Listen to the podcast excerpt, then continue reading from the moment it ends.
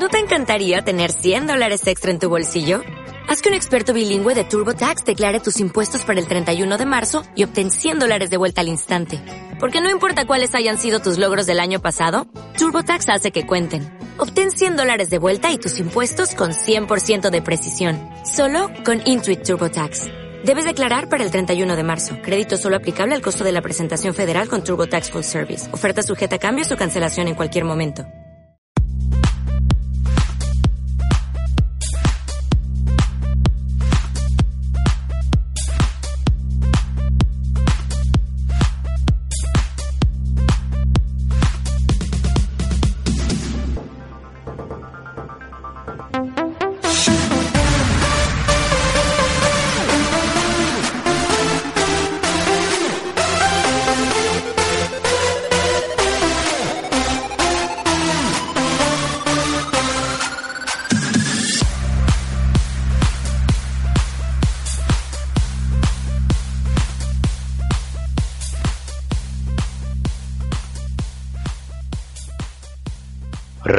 Conexión Claret, enlazando tu fe.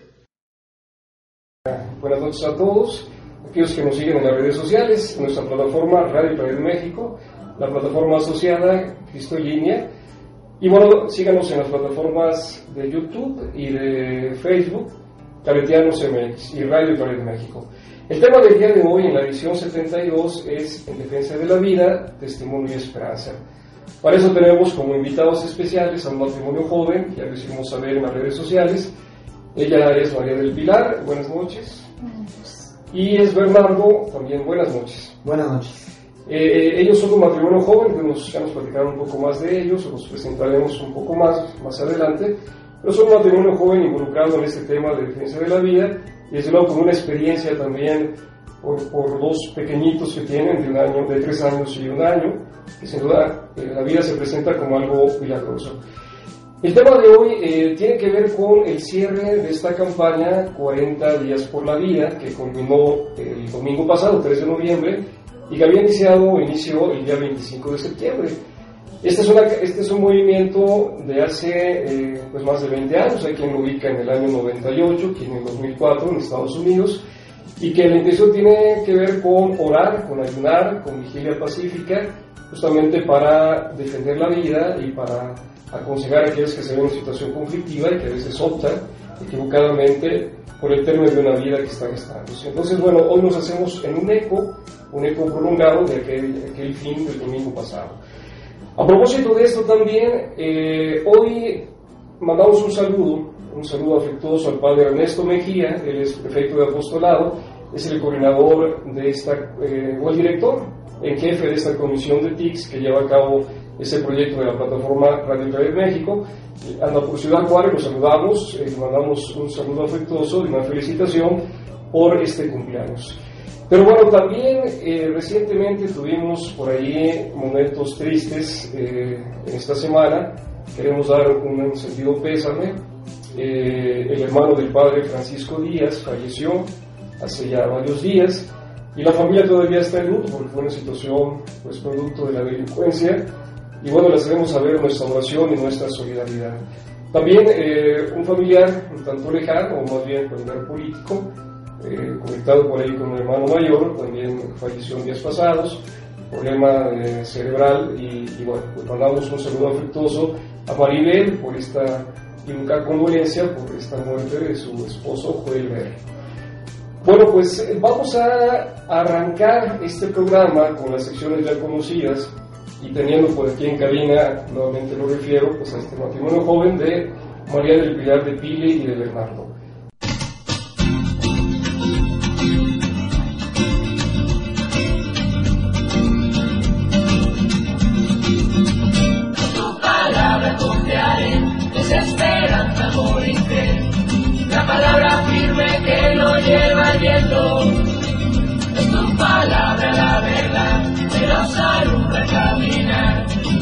Que nos dice a diestra siempre despierto.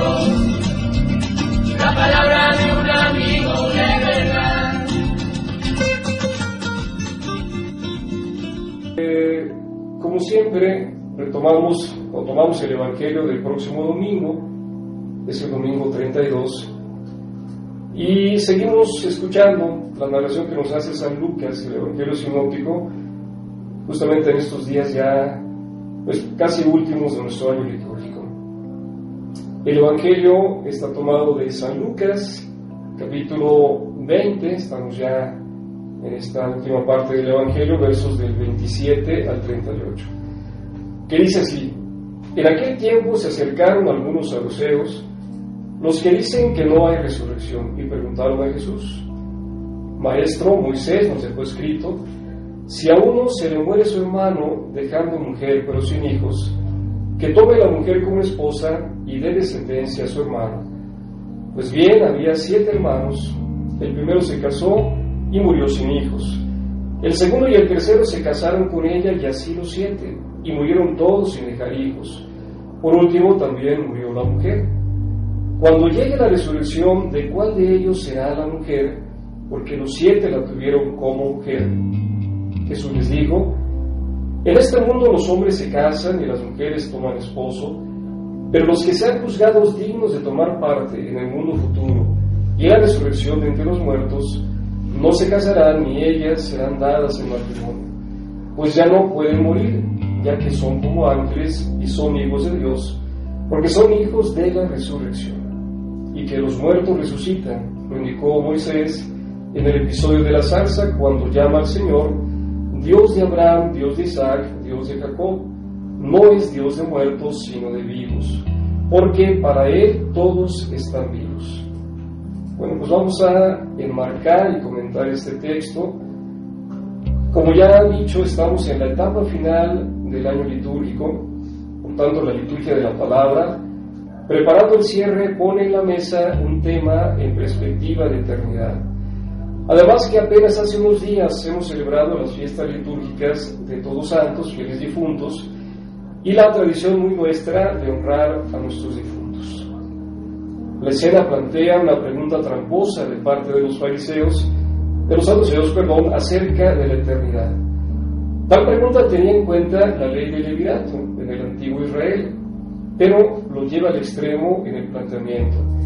Es el caso hipotético, en tanto absurdo, de la mujer que se casa con siete hermanos para dar descendencia. El interrogante planteado supone que en la otra vida las cosas se organicen como en esta y ahí justamente radica la diferencia y el fallo. Jesús responde en este sentido, argumentando que en la eternidad no prevalecerán las formas y normas de este mundo, pero también plantea que ese gozo eterno será para los que sean hallados dignos remata con una expresión que se establece como principio teológico al decir que Dios es Dios de vivos, no de muertos, subrayando así la otra vida y el hecho de la resurrección. Y podemos concluir con esta idea. La resurrección es la promesa de Dios. Y Él sí que puede hacer esas promesas, hacerlas, mantenerlas y cumplirlas. Él nos ha prometido a nosotros, sus hijos, la vida eterna nos ha dicho que vamos a vivir para siempre. Porque no nos creó para la muerte, sino para que vivamos y tengamos vida en abundancia. La siguiente pregunta puede resonar en nuestras mentes y corazones. ¿Vivimos esta vida en esa perspectiva de trascendencia y eternidad o tal vez no? Bueno, pues vamos a abrir eh, por aquí la participación. Eh, Bernardo Pili, ¿qué opinan de este Evangelio? Que seguramente escucharán de manera directa en la celebración dominical. ¿Qué, qué comentario primero les sugiere? Bueno, que eh, es cierto que socialmente la gente tiende a vivir de modo como si el hoy fuera lo único que existiera y no se le ve trascendencia a los este, actos. Por ejemplo, cuando alguien está, este, una chica, por ejemplo, está con de novio, de novia con mucha gente, va entregando su cuerpo y su amor a mucha gente, sin saber que eso puede encauzarse al matrimonio y eso tiene una trascendencia este, pues más allá de lo que vemos. Exactamente. Y es en esta área de la vida que muy orientado el tema de hoy, ¿no? El, amor, el compromiso en el amor. Pero también otras cosas, ¿no? Podemos hacerlas pensando solo en esta vida sin pensar en la trascendencia, ¿no? sin pensar que nuestros actos, eh, buenos o malos, siempre tendrán trascendencia. ¿no? ¿Algún comentario, Bill, que sugiere este texto?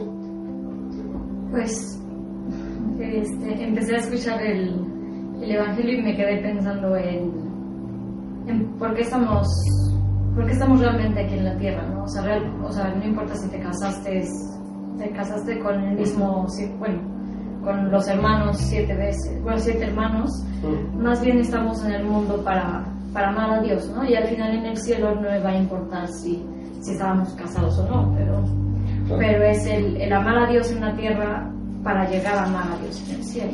al final lo importante es el amor. Exacto.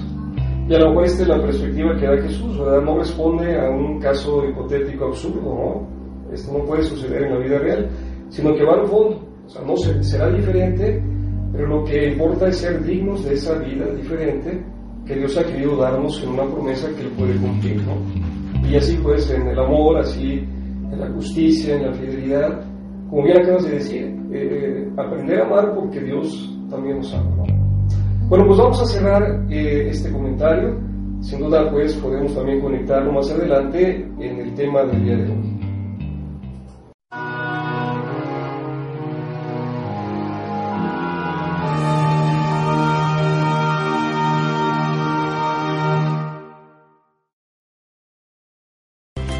Estás viendo Reconexión Claret, enlazando tu fe.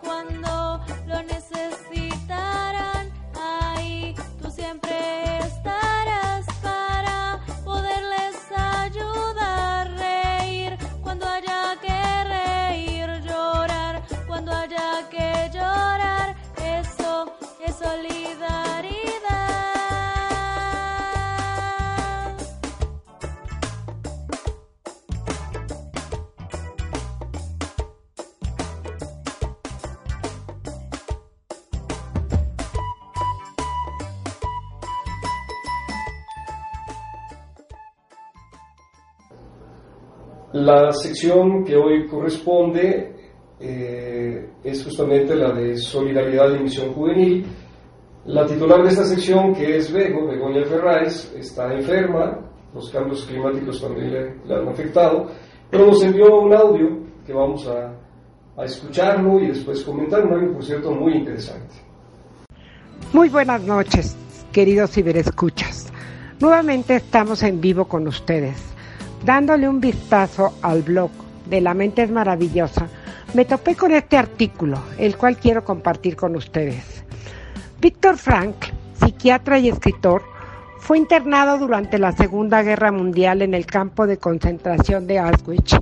Esa experiencia y su formación le permitieron hacer una gran reflexión sobre el sentido de la vida y sobre la adversidad que plasmaría en diversos libros, entre los que se destaca El hombre en busca del sentido. Fundó la logoterapia o análisis existencial. Para Frank, la logoterapia es la terapia que se enfoca en descubrir el sentido de la vida para cada persona. Se trata de una terapia que se utiliza para personas que sufren problemas existenciales ante algún cambio profundo o debido a una crisis personal. Todos pasamos por situaciones en la vida que nos producen sufrimiento y que no sabemos cómo afrontar. Pero no existe una fórmula que funcione siempre, sino que debemos aceptar que el sufrimiento es parte de la vida. Las lecciones que nos puede dar una persona que estuvo tres años en un campo de concentración y supo superarlo, se deben considerar para hacernos ver la vida desde otra perspectiva y para motivarnos día a día. Estas son algunas de las lecciones que nos enseñó Víctor Frank. La importancia de elegir. La vida tiene sentido en cualquier circunstancia. El amor a uno mismo es el punto de partida del crecimiento de la persona que siente el valor de hacerse responsable de su propia existencia. tus acciones diarias te llevan a ser la mejor versión de ti mismo. Piensa en por qué o por quién vale la pena vivir. Piensa en lo que aportas a la vida, en lo que espera la vida de ti. La adversidad y el sufrimiento existen. Nadie es indispensable, pero todos somos irreemplazables. Descubre el sentido de la vida aún en el sufrimiento.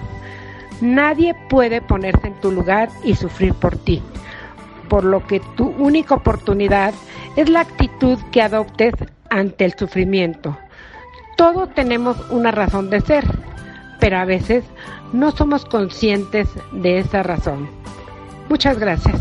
El tema era sobre la logoterapia y esta experiencia de Víctor Frank, alguien que sufrió en los campos de concentración en la Segunda Guerra Mundial, allá en Alemania, y esta experiencia que él nos deja de cómo recuperar el sentido de la vida a partir incluso de una experiencia traumática, profundamente traumática. Creo que es un tema que bien puede aplicarse a, este tema que va implicado en la defensa de la vida, respecto a quien vive eh, la muerte, a quien a veces sin saberlo está propiciando esa muerte, o lo que deja para aquellas personas que han decidido abortar y que terminan viviendo una experiencia sumamente fuerte y traumática, ¿no? Cómo se recupera el sentido de la vida es justamente en lo que se refiere este audio, que más adelante en la versión editada de esta sección lo podrán escuchar. Pero bueno, vamos, no sé si han escuchado de Víctor Frank, es un personaje bastante interesante, ¿no? Creo que nos deja un profundo sentido de vida y además de un, de un sentido también de la religiosidad muy, pues muy novedoso, muy diferente, ¿no? Yo creo que bien puede ser un, modelo, bueno, de hace ya tantos años que él existió y formuló su pensamiento, pero un modelo que sigue siendo válido. Y quizá, quizá más ahora en estos tiempos. Y quizá más ahora, que vamos como perdiendo valores y sentido de vida. ¿no? Y, decíamos hace unos cuantos programas, cuando vino un padre de Japón, que el suicidio, por ejemplo, en Japón está escalando niveles realmente preocupantes. ¿no? Como una sociedad que tiene todo, de repente no tiene sentido por la vida. Es como un desprecio a esa vida porque el sentido se ha perdido. ¿no? Yo digo que sí, este señor Víctor Frank, Víctor Frank, a partir de una experiencia sumamente traumática de muerte, termina dándonos un sentido importante.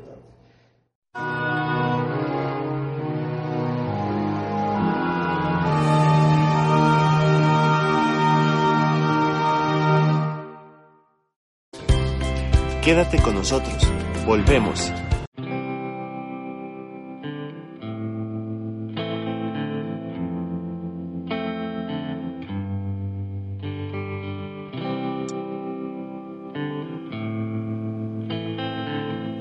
En el mundo hay aproximadamente 7.428 millones de habitantes. 32% no conocen el Evangelio no conocen el amor. En nuestro mundo de hoy existe conflicto, sufrimiento,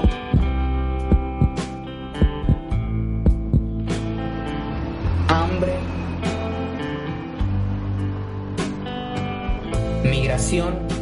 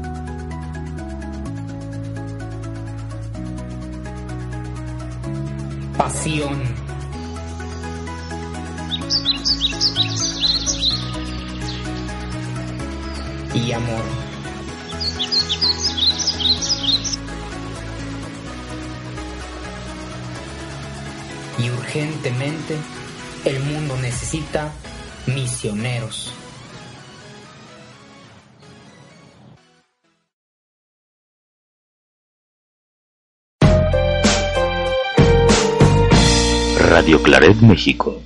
La radio que se ve.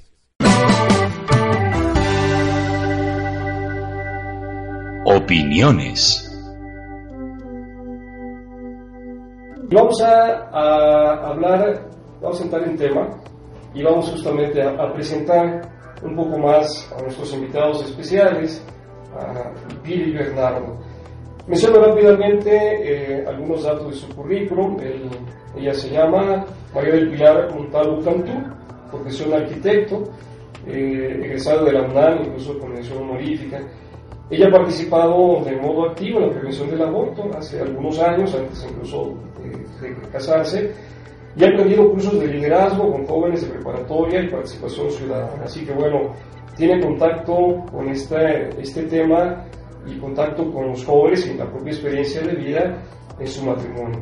Él es Bernardo Llamas Palomar, él es médico, cirujano por la Universidad del Valle de México, hizo su internado rotatorio en el Hospital Dalinde, en la Colonia Roma, ¿verdad? El servicio social en la Sierra Gorda de Querétaro, una sierra complicada, ¿no? Bastante.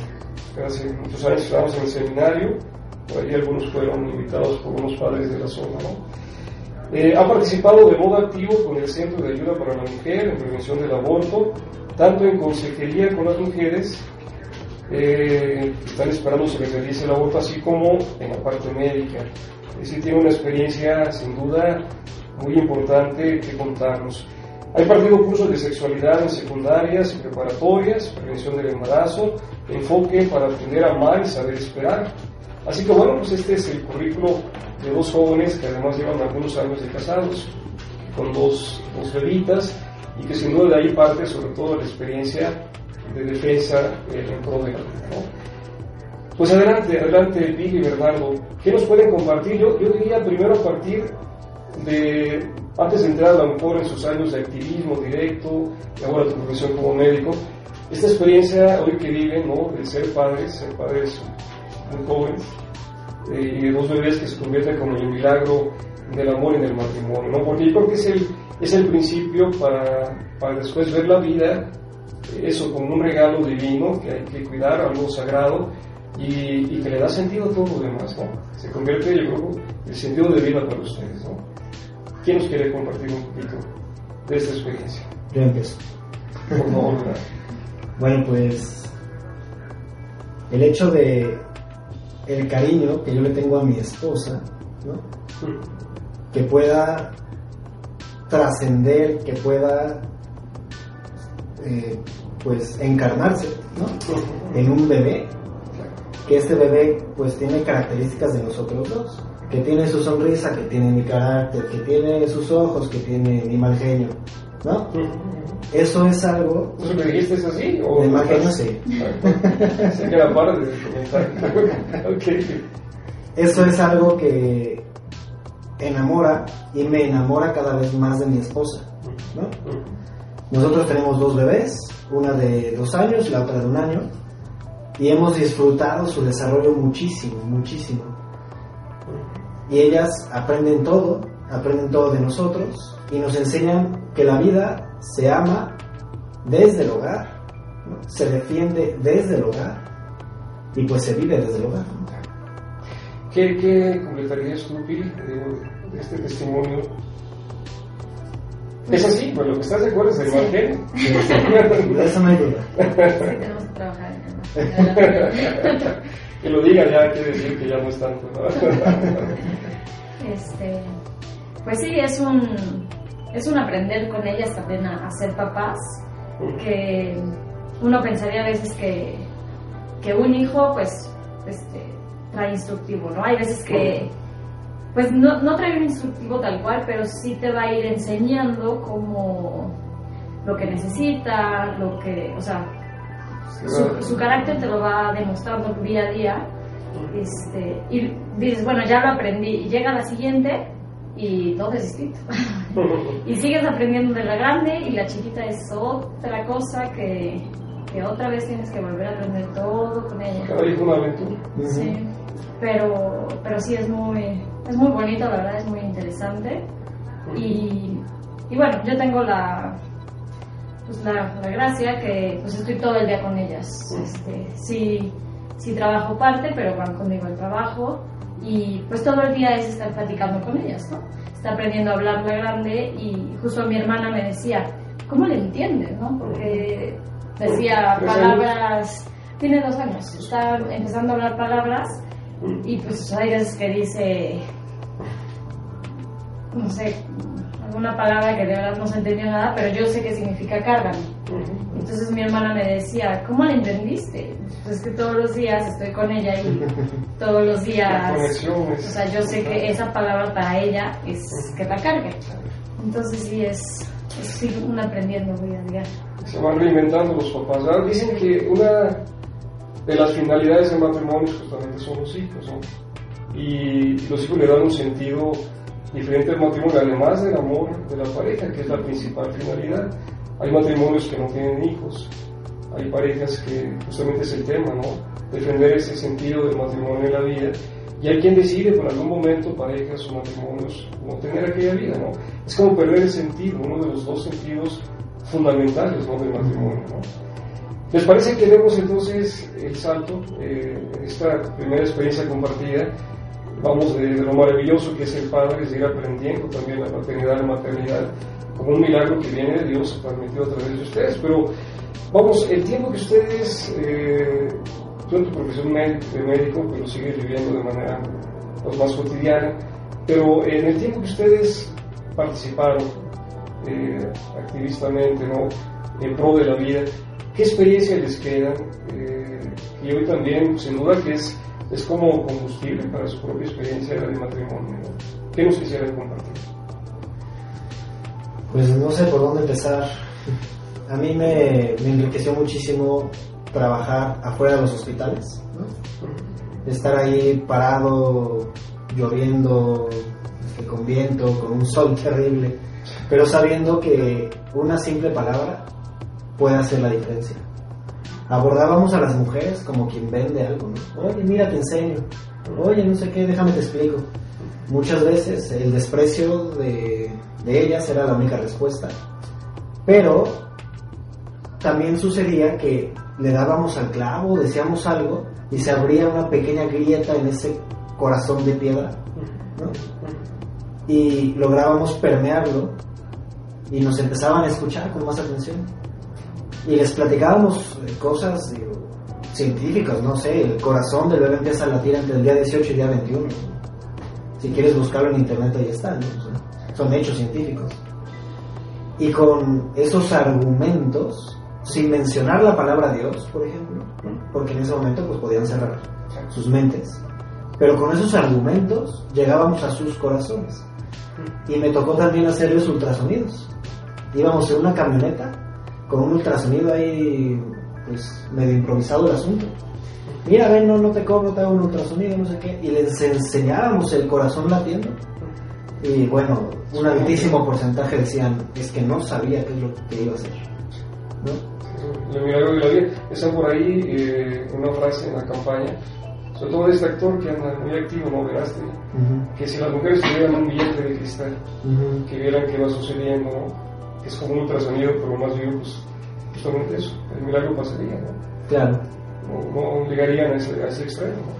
Bueno, y nos pasó de todo, ¿no? Nos echaron a la patrulla, nos llevaron, nos remolcaron, nos escupieron. Sí, Dios, es lo que insiste el movimiento, una, una vigilia y una atención pacífica, pero obviamente, bueno, susceptible a que alguien lo vea como una amenaza o meterse en su vida, ¿no? o, que, o que el método, como decías, era sumamente respetuoso. ¿Tiene eh, alguna experiencia que contar eh, en este sentido? Pues ese tema pues, es un poco diferente. Yo más bien en mi, bueno, en mi época más activa me dedicaba más a los, a los jóvenes, tratar de que los jóvenes encontraran como un sentido a su vida, el quién soy yo, qué hago aquí, a dónde voy, y que entendieran que eran trascendentes, ¿no? que, que al final pues sí, lo más valioso es la vida y, y pues también dar la vida, porque es, es esa trascendencia um, hacia Dios, ¿no? o sea que vamos más allá, no solo, o sea, sí podemos tener el gran este, doctorado o ser muy ricos, pero al final lo, lo, que se va a quedar es lo que le demos a Dios, ¿no? lo que dejemos nosotros en la vida. Y pues una parte importante es, es esa, pues esos hijos que tengamos también y lo que les vamos a enseñar a ellos es, parte de lo que vamos a dejar. Entonces yo veía más de, bueno, con los jóvenes de valores, amor a la patria, querer a tu país, este, y pues saber a, dónde querías llegar, ¿no? que, hacer el bien, buscar el, pues un, un bien común, ¿no? O sea, sí, digamos que aquí el trabajo de, de hacer vigilancia clínicas abortistas es un trabajo de trinchera, pero toda la parte preventiva, es la parte fundamental, ¿no? formar en valores, inculcar valores. ¿Y qué experiencia tenías con ellos? Digo, porque hoy, hoy justamente, como mencionamos, podés iniciar oficialmente el programa, vivimos una crisis de valores muy fuerte. ¿Cómo recibían los jóvenes, adolescentes o, ya más, más jóvenes eh, este mensaje que le llevabas, esta formación? Pues cada uno lo toma muy distinto. una, bueno, un, que dar algo, o sea, soy importante y puedo hacer algo más por los demás. O sea, Digamos que ahí está como la simiente de los valores, además hay que, hay que mover la tierra. ¿no? De repente se van escondiendo, pues, pues no sé, el, la fuerza del ambiente es terrible, las experiencias vividas también. Y bueno, este, este, este cambio de época tan complicado, ¿no? la posmodernidad nos lleva pues a, hacia esos extremos donde nos olvidamos y todo se vuelve así como como líquido se le llama, ¿no? De alguna forma, se escurren las manos. Pero bueno, ¿cómo, cómo si es capaz, eh, hablando de valores y de importancia, remover un poquito la corteza de algunos, ¿no?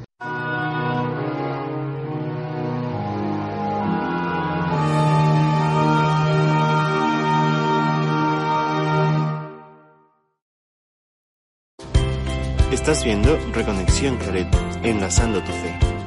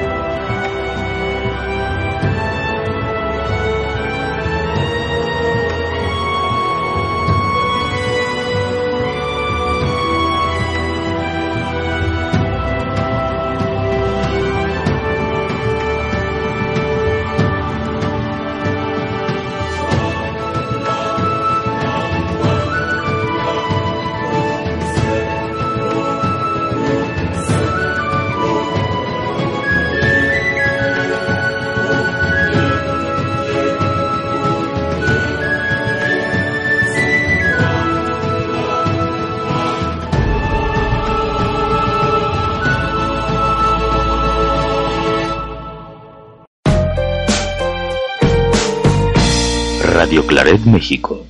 La radio que se ve.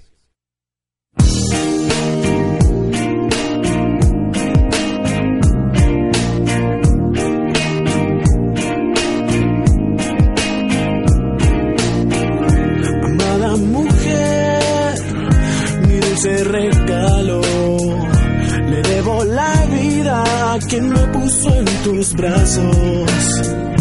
Amada mujer, del cielo. Me miro en tus ojos y me siento tan pequeño. ¿Quién pudo ser tan grande para dar tanto amor? Para que tras su vientre se plantara una flor. Para que con su llanto se pidiera perdón.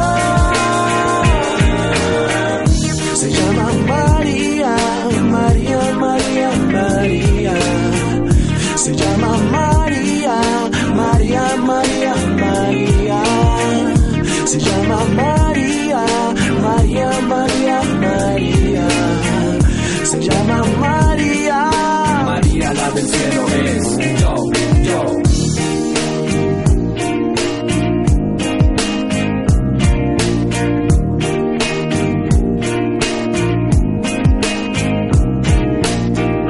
Amada mujer, llena eres de gracia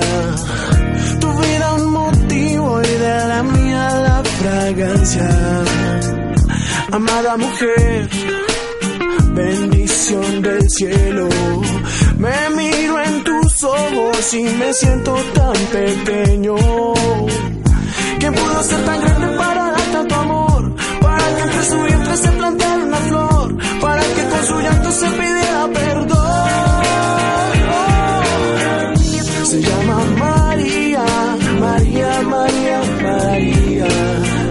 Se llama María, María, María, María.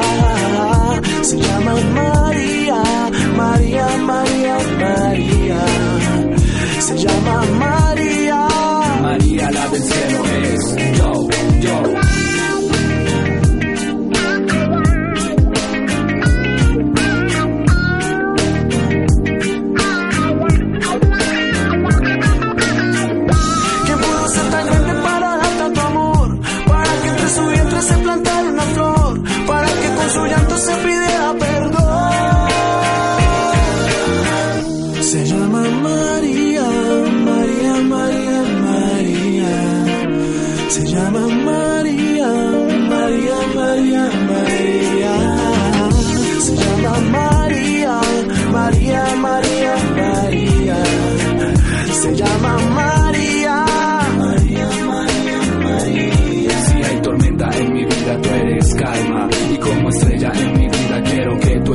como la niebla que se duerme en mi ventana. Eso eres tú para mí. ¿Y qué más puedo decir? Eh.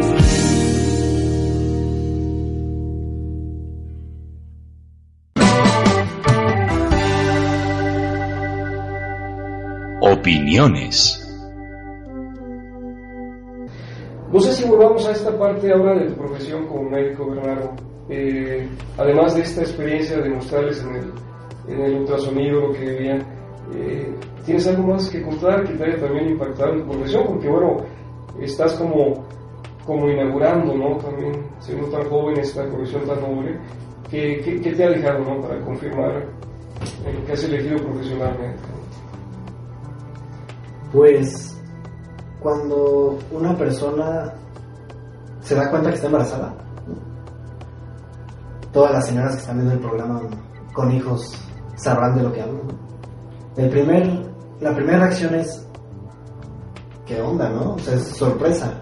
Hay un cierto rechazo, ¿no? Subconsciente quizá, a ese nuevo ser, ¿no? Inocente ese rechazo, o sea, parte de la naturaleza humana, ¿no? Y cuando se acercan las mujeres a consulta y uno le dice, es que dentro de ti ya hay un ser con información genética totalmente independiente a ti, ¿no? quizá un tipo de sangre distinto, y cuando tú las haces ver que le estás hablando no solo a un paciente, sino a dos, a dos corazones latiendo a distinta frecuencia, y se les abre la mente, eso para mí es gratificante en todos los sentidos, ¿no? y me enriquece muchísimo y me anima a continuar. Es el milagro de, de- de lo biológico, ¿no? el milagro de- del ser humano, ¿no? manifestado en, lo acabas de mencionar, en dos vidas, en dos seres. Es decir, de repente el argumento es, eh, es mi cuerpo y es algo externo a mí, pero en el fondo empieza gestándose de mí, ¿no? a partir de, de un- la participación de- del hombre y la mujer, pero como en algún momento se asume que es solo mi cuerpo y puedo terminar y hacer con mi cuerpo lo que puedo. Es, es una concepción equivocada de, de la cuestión. ¿no? Claro, porque ese ser pues tiene una información genética distinta. Por más que está ahí información. Puede ser de tipo de sangre distinto. O sea, Claro. Vamos, eh, podríamos pensar ahora, ¿qué puede conseguir esta campaña que lleva cerca de 20 años? ¿no? Está basada justo por ahí en 40 días de oración de ayuno, de vigilancia pacífica, que aunque termina el día 25, porque hay como dos, dos etapas, la de otoño y la de primavera, como en dos momentos, pero nos invita que lo vayamos replicando eh, no los 40, sino, sino siempre a través de mensajes de testimonio. Pero eh, yo no sé, este mensaje cae en la sociedad, sobre todo en nuestra sociedad mexicana. Hoy decían que tan solo en Iberoamérica, en esta campaña, van a tocar 145 puntos, Latinoamérica, perdón, 505 en todo el mundo. eh, sí, sí, incidirá en nuestra sociedad. Decir, este tema no, no parece de repente, en su, en su percepción, quien es, quien es pro vida es alguien que está afuera, es un poquito retrógrado, es un poquito conservador, porque de repente pareciera que es un pecado decir pro vida, ¿no? Es radical, es tal, es como hoy decir soy cristiano cuando o sea, ha habido una denominación genérica para ciertos grupos, o ser cristiano, no, yo no soy cristiano, o si soy cristiano, de repente se tiene mal, ¿no? No sé qué, qué, qué impresión tienen de, de, esto mismo, o de la incidencia en la sociedad, sobre todo en la sociedad mexicana, que hoy empieza a haber por allí tendencias políticas y acciones de gobierno que buscan, pues eso que se apruebe, esto que se despenalice, ¿no? Se le llama eufemísticamente, ¿no? ¿Qué impresión tienen de esto? Yo creo que nunca vamos a conocer los alcances reales, ¿no? porque no hay una estadística que refleje el impacto exacto. Es imposible, es como una piedra que cae en el agua y va haciendo ondas cada vez más grandes. No vamos a saber porque además, pues, la oración tiene alcances inimaginables, ¿no? empezando por ahí, pero también el testimonio de estar ahí igual, o sea, lloviendo, con sol, con la patrulla encima, ¿no? Pues la gente lo ve y dice, ahí hay algo más que no alcanzo a ver a simple vista, que está moviendo a este grupo de gente a manifestarse de ese modo tan pacífico, tan respetuoso, pero hay algo más y les mueve las conciencias, ¿no? Exacto, y tan sacrificado, porque también es un poquito arriesgar eh, su persona en algún momento. Pareciera este movimiento Ola Verde desde hace algunas semanas, eh, que tiene su origen en Sudamérica, en Argentina, pero que sí venía con una intención de defensa de la propia idea, pero, pero agresivamente, ¿no? Que era constatado que todo lo que empieza con, en términos agresivos no, no, consigue los objetivos, ¿no? La revolución, pues, de la paz, o como se le puede llamar ahora, ¿no? Lo que consiguió Gandhi hace tantos años. Entonces, una, una vigilia, un ayuno y sobre todo testimonio, ¿no? Pero no hay manera de medirlo, es decir, un México católico, eh, como somos nosotros todavía, al menos en buena parte nominalmente, tiene que, tiene que simbrarse, un poquito en el ejemplo que nos decías, Pili, a la par de valores, ¿no? Y al mostrar que hay personas comprometidas en este tema, ¿no? Es como que nuestra esperanza, por eso la segunda parte del título del programa, no hay mucha forma de medirlo. Si tuviéramos casos documentados, tú hablabas de varias en tu experiencia de activista, ¿no? Algunas decidieron que no. Hoy, hoy no sé cómo si esto es, eh, es factible medirlo, pero sí tendría que impactar la conciencia de una sociedad, ¿no? Al menos eso esperamos, ¿no? Recuerda que hace poco invitaron justamente a este actor Verasti para hablar de la película eh, No Planeado, No Plan. Y en algún momento decían, bueno, pues es, tu idea, había uno de los conductores del programa, o digamos dónde, seguramente van a identificarlo, eh, pero podemos pensar distinto, ¿no? Podemos tener ideas diferentes sobre el tema y, cómo, cómo llevar eh, a una discusión, a un planteamiento, cuando en el fondo de repente se dice que todo esto busca la salud pública, que busca un beneficio, que, busca evitar, eh, no sé, que terminen mal los embarazos, pero en el fondo hay como un engaño también. Son políticas un tanto engañosas. Y lo, lo que importante, más allá de las discusiones políticas, también tiene que ser presencia los católicos, porque es un ámbito donde hay que, eh, hay que hacerse presentes, sobre todo los ciudadanos más directamente, pero el tema principal de un creyente es el tema del testimonio, ¿no? ¿Me parece? Claro. Y voy a interrumpirlo un segundo. No, por favor. Con esto, este tema de salud pública, a mí me tocó platicar con una niña que se llamaba Cintia Vianney, que fue la primer muerta reconocida por un aborto hecho legalmente. Y me acuerdo que la llevaba la abuelita a abortar. Y hablé con ella y la más enojada era la abuelita. Y me, intentaba apartar, no sé qué, yo me apartaba, pero seguía hablando, ¿no? Pues me quitaba, pero seguía hablando, pues no me puede decir que no hable, ¿no? Y me acuerdo que la niña, me acuerdo de la mirada de la niña, de una tristeza tan profunda, un vacío tan tangible. Y bueno, pues nunca salió de ahí. Entonces, ¿cuál salud pública? Y además les piden cuotas a los hospitales. Entonces, es un engaño del gobierno, totalmente. es una medida política y engañosa. con presupuesto público. Decía de hecho este actor, eh, bueno, igual que se destina presupuesto público a, esto, ¿por qué no destinar presupuesto público para que lo tengan y después se ayude a, quien decide tenerlo? ¿no? Entonces termina siendo algo, al menos eh, un poquito como la pregunta del Evangelio, un tratamiento engañoso y, no, no, equitativo. Pues bueno, hay tantas cosas que decir, no sé, eh, el productor, tenemos un poco más de tiempo. Vamos a ver, yo, yo quisiera, eh, tal vez lo que más nos habla es, son, son los casos, ¿no? No sé si, si tengas en tu memoria, Bernardo, Billy, además de, de esto que médicamente he dicho, algún caso, pues acabas de citar una chica, ¿no? Que, la primera muerte oficialmente por un aborto, pero alguna, alguna experiencia que pudiéramos compartir aquí, ¿no? En, este, en este intento de un joven, imagino que hace algunos años hacía estas, estas campañas, eh, que daría impresionado, ¿no? Porque yo en un momento compartiré si, si da tiempo también algún intento de, de, de, impedir que alguien abortara, pero de repente te deja tocado también, ¿no? No sé si hay algún hay una experiencia que es un tanto fuerte y graciosa. Es, bueno, pues una pareja joven, yo creo que unos 22 años los dos. Y este, ya decididos. Eh, cuando yo estaba ahí en la trinchera, como dice el padre, era, tenían tres citas, ¿no? La primera, a la que les dieran información y les tomaban estudios. La segunda, que firmaban los consentimientos. Y la tercera, ya para el procedimiento, ¿no? Entonces esta pareja, yo la, estuve hablando con ellos desde la primera vez que fueron. Y me mandaban a volar. Les, les daba propaganda, les daba este, información y lo aventaban. Y a la tercera vez que fueron, noté un cambio en él sobre todo, curiosamente. Entonces este, empecé a hablar con ellos y ella me apartó violentamente y se siguieron caminando. Y dije, bueno, pues ya, yo hice lo que pude, ¿no? Tampoco puedo hacer más. Pero cinco minutos después de que entraron a la clínica, salieron caminando y ella estaba llorando muchísimo.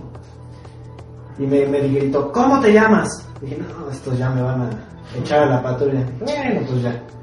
Me llamo Bernardo. Entonces me dijeron, así le vamos a poner al bebé. Yo les dije, espero que sea hombre.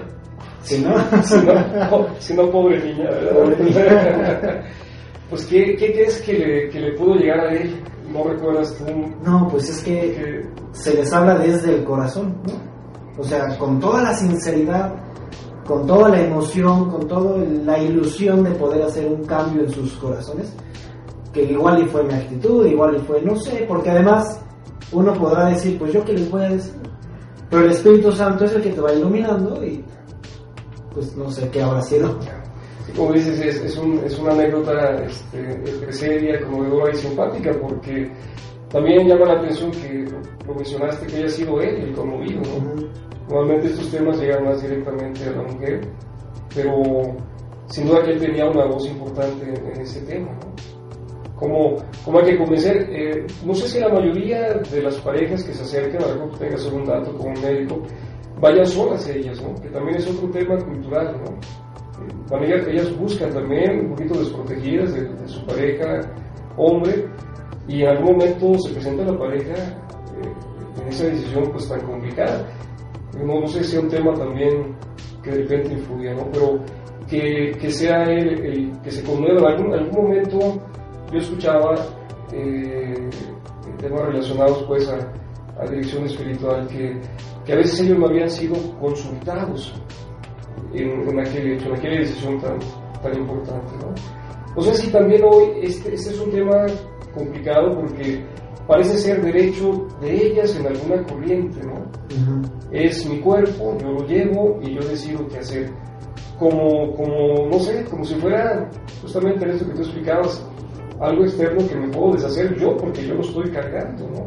Es una cuestión tan, tan simplista, cuando también en algún momento ellos quieren ser protagonistas de una decisión. ¿no? Yo no sé si este sea un tema de género o sea un tema, no sé, de otro tipo. Es un tema muy complejo porque muchas veces van llevadas por el novio, por miedo a que el novio las deje si tienen al bebé. Son llevadas por la mamá o por la abuelita, porque ellos ya saben lo que es ser mamá jóvenes, ¿no? Y quieren que pues no pase por eso la niña. O muchas veces ellas van, pero van más cuando ya son profesionistas, curiosamente. Cuando ya dicen, uy, esto no va con mi plan de vida. Porque por instinto ninguna mujer abortaría. ¿No? Sí, son situaciones eh, extremas, ¿no? Yo creo que igual acabas de hacer una buena diferencia, ¿no? Yo no sé si en esta sociedad nuestra, sobre todo de las grandes ciudades, y toca la Ciudad de México, eh, eh, se cruzan entonces otros intereses, ¿no? Y en algún momento, a lo mejor en algún lugar apartado de la sierra del país, hay alguna adolescente que es convencida o engañada para que aborte. Son razones diferentes, ¿no? y, y, si hablan también a veces de, pues de la intención de una política pública o de una situación extrema donde alguien se siente desprotegido y orillado también. Es como diferente, ¿no? Las famosas dos semanas, que es un tiempo hoy permitido, ¿no? Cuando no se conoce qué hay ya en el vientre exactamente a las dos semanas, ¿no? Porque la ley en ese momento determina la ley que todavía no es un ser humano. Y es curioso porque dicen que nosotros tenemos pensamientos mágicos, ¿no? Y nos dicen cómo en la concepción ya es un ser humano. Y bueno, les preguntamos, ¿qué pasa de la semana 11, 6 días, a la semana 12, que por un rayo mágico es un ser humano ya? ¿No tiene lógica? Sí, sí. ¿No tiene lógica? Sí, sí, es el pensamiento mágico cuando uno se quiere eh, ver la vida con trascendencia. Justamente lo que hablábamos en el tema del Evangelio. ¿no? Bueno, pues eh, vamos cerrando esta interesante plática. Yo, yo quisiera que dijeran un mensaje a las parejas ustedes que empezamos justamente por eso, ¿no? Su experiencia de matrimonio, esta experiencia maravillosa de regalo que Dios les ha dado dos hermosas hijas, yo las conozco, sí tienen tu carácter. y, bueno, pero bueno, y lo bueno, en esta viveza pues que también tiene, ¿qué les dirían a esas parejas que pasan por momentos complicados y que de repente o se les cierra el mundo o, o no ven el mundo pues con esa perspectiva de trascendencia? Pues yo creo que lo principal es ser equipo, o sea, dejar como, pues esos estereotipos de la mujer tiene que estar en la casa, el hombre tiene que trabajar, o sea, como tienen que dejar del lado eso, el hombre tiene que ayudar en la casa, la mujer tiene que trabajar, o sea, tienen que ser un equipo, tienen que ayudarse, lo que se puedan hacer, o sea, lo que puedan hacer juntos, y los niños son de los dos, entonces también es un, o sea, igual y uno cocina, el otro lava los platos, o cocinan juntos, lavan los platos juntos. Normalmente me toca cambiar pañales, pero bueno. No, pero pues también es, o sea, los dos entrarle a, a sí, todos. entrarle o sea, justo nosotros somos mucho de, de equipo y pues, o sea, si las dos niñas son de los dos, pues entonces los cuatro hacemos todo, ¿no? Esas son las ventajas de una pareja moderna, ¿no? dando estereotipos y compartiendo todo. ¿Qué les dirías tú, Bernardo? Eh, esto en cuanto ya vivir el, el regalo del matrimonio y de, y de los hijos a, a, una pareja que se enfrenta a una decisión trascendente, ¿no? De tener el bebé o no tenerlo. ¿Cuál es el, este mensaje, vamos, como médico, como joven activista, como, como joven esposo y padre? Yo les diría, anímense, todo pasa, las dificultades pasan. Un bebé no se le puede poner pausa y después continuar. Eso no existe. Un bebé es algo que ya está aquí, es algo real. Anímense. No escuchen a la suegra, no escuchen a las amigas. Ustedes tengan al bebé y van a ver que pronto van a dejar de cambiar pañales. Pronto van, o sea, todo pasa. Y al final va a trascender esa decisión de haber dado vida y no van a tener, pues, todo ese dolor que conlleva un aborto al final de cuentas así es la vida, ¿no? Te va sorprendiendo, sí. te va maravillando y te presenta retos y te presenta grandes satisfacciones. ¿no? Y todo pasa. Así es. Ya lo dice el libro del Antiguo Testamento, ¿verdad? Pues gracias, gracias Piri, gracias Bernardo. De verdad que, como dice el título del programa, testimonio, ¿no? Testimonio y esperanza, porque eso nos dice que hay parejas jóvenes, parejas millennials, ¿no? Hoy en esta categoría que luego choca un poquito, pero que bueno, siguen viviendo eh, modernamente, ¿no? Valores que le dan sentido a la vida y le dan trascendencia, ¿no? Gracias por estar con nosotros. Gracias por la invitación. Gracias, gracias. Y gracias también a, a tu mamá, que está cuidando los niños. Ah, ya. gracias, gracias, gracias, porque también hizo posible que esto se diera.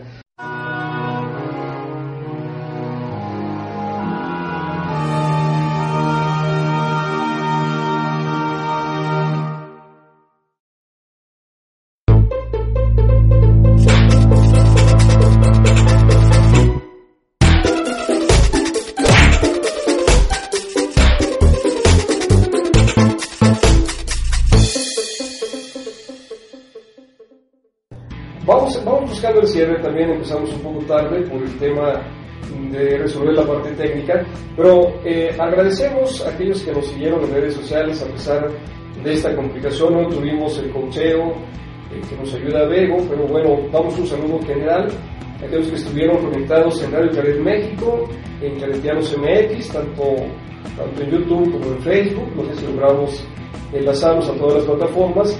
Y claro, saludamos y agradecemos también a la plataforma de Cristo en línea, esta plataforma asociada, también a eh, Radio de América, que nos permite retransmitir en Chicago, y a la parroquia de Señora de la Esperanza.